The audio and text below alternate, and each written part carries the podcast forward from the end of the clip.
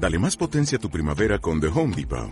Obtén una potencia similar a la de la gasolina para podar, recortar y soplar con el sistema OnePlus de 18 voltios de Ryobi desde solo 89 dólares. Potencia para podar un tercio de un acre con una carga.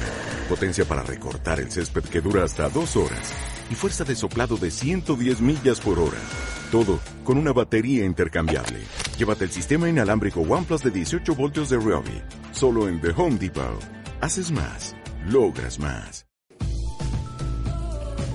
Hola, Mónica. Me llamo Yasmina Ávila y me dedico a ayudar a las personas a pasar de la teoría a la práctica en un sencillo chasquido de dedos, creando así un cambio de vida eficaz, sostenible y duradero. Tan solo dime cómo te hablas y te diré cómo comes y el motivo por el cual nunca llegas a implementar ese estilo de vida saludable que tanto ansías.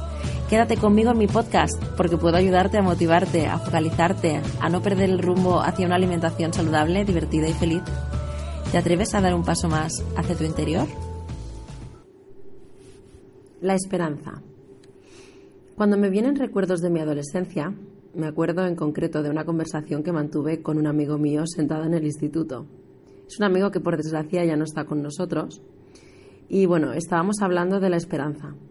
A él le parecía muy importante tenerla y a mí me parecía tenerla como pretender vivir del aire. Hay que ser más realista, le decía.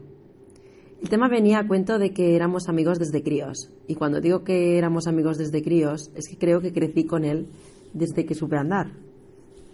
Con los años, con eso que llaman pubertad, me dio mi primer beso debajo de un puente, mientras jugábamos eh, pues a perseguirnos.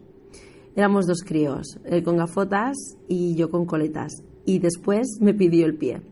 Sí, me pidió el pie, porque decía que se iba a casar conmigo, me gustara o no. Para cuando tuvo lugar esta conversación, esta que te digo ahora, se, bueno, pues su esperanza seguía firme y yo vivía en otra dimensión ya. Y por eso eh, la importancia de ser realista por mi parte y la esperanza por la suya. Él decía que era muy importante pensar que en cualquier momento el destino podía cambiar, si es que estaba escrito, que esa era otra conversación aparte.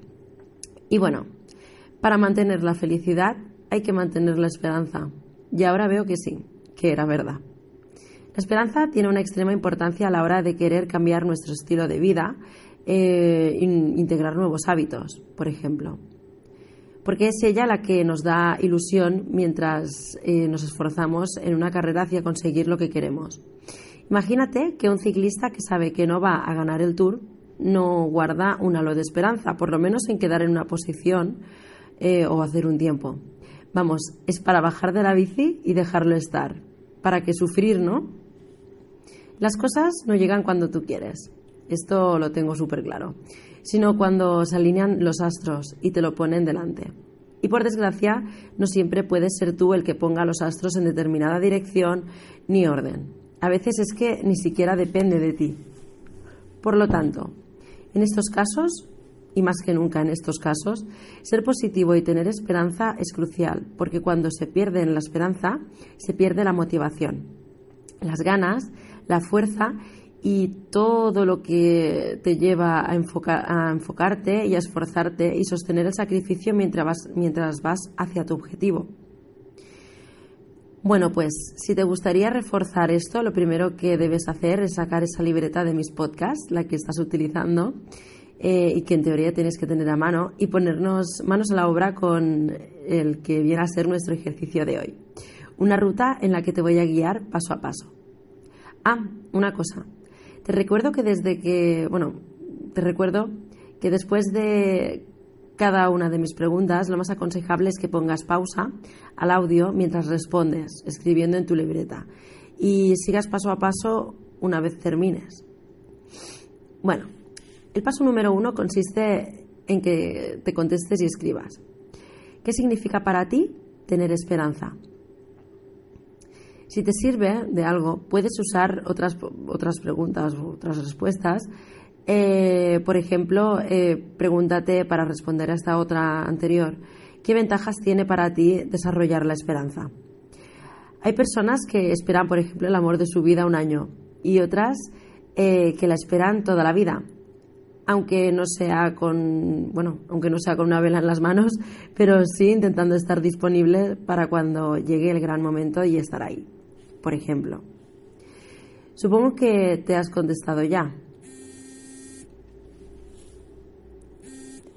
El paso número dos es algo más laborioso quizá, porque es en este punto de la ruta en el que tienes que preguntarte qué cambios necesitas en este momento y hacer una lista. Por ejemplo, en mi lista aparecen cosas que necesito como un espacio de trabajo más organizado que me dé paz, eh, lanzar nuevos proyectos y yo qué sé, que la boda no me pase factura con el estrés.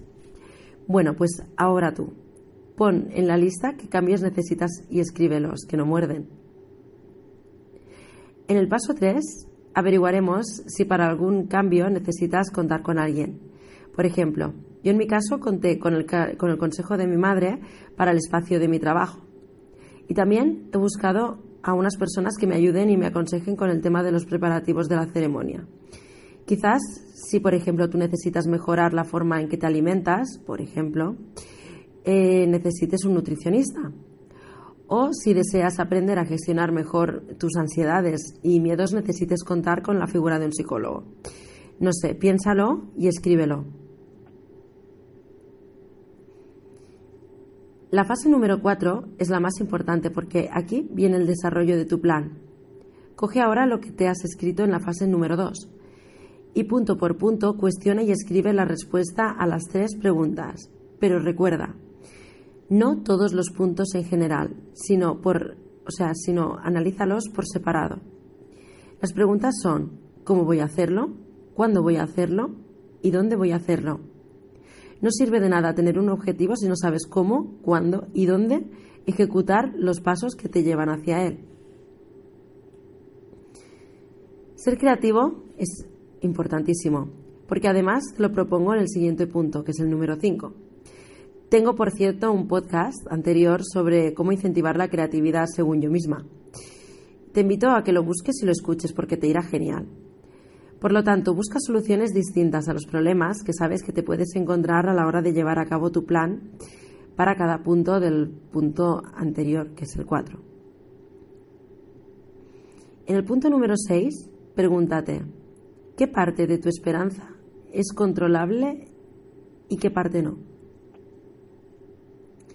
Y por último, un punto, que sería el 7, que también eh, te aconsejo, Mientras esperes, ayuda a otros a conseguir su plan.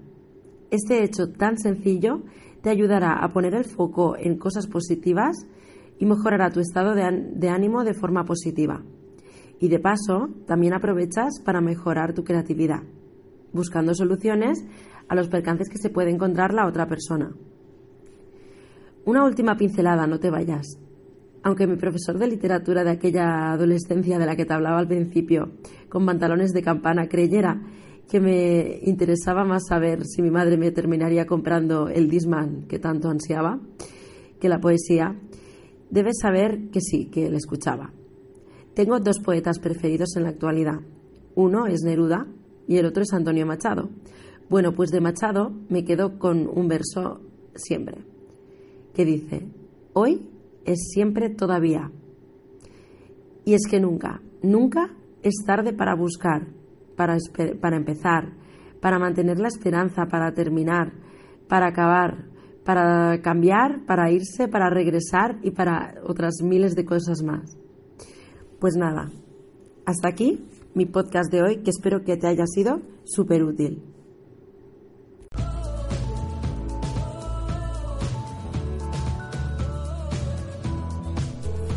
Me alegro de que este ejercicio te haya sido útil. Te agradeceré que me pongas los deditos para arriba o unas estrellitas en iTunes o en YouTube. Y te agradeceré que me sigas también en mi Instagram, Nutri barra baja tandem. Muchas gracias por haberme escuchado. Nos vemos el próximo viernes en otro ejercicio práctico que te podrá ayudar a ese cambio que tanto estás buscando.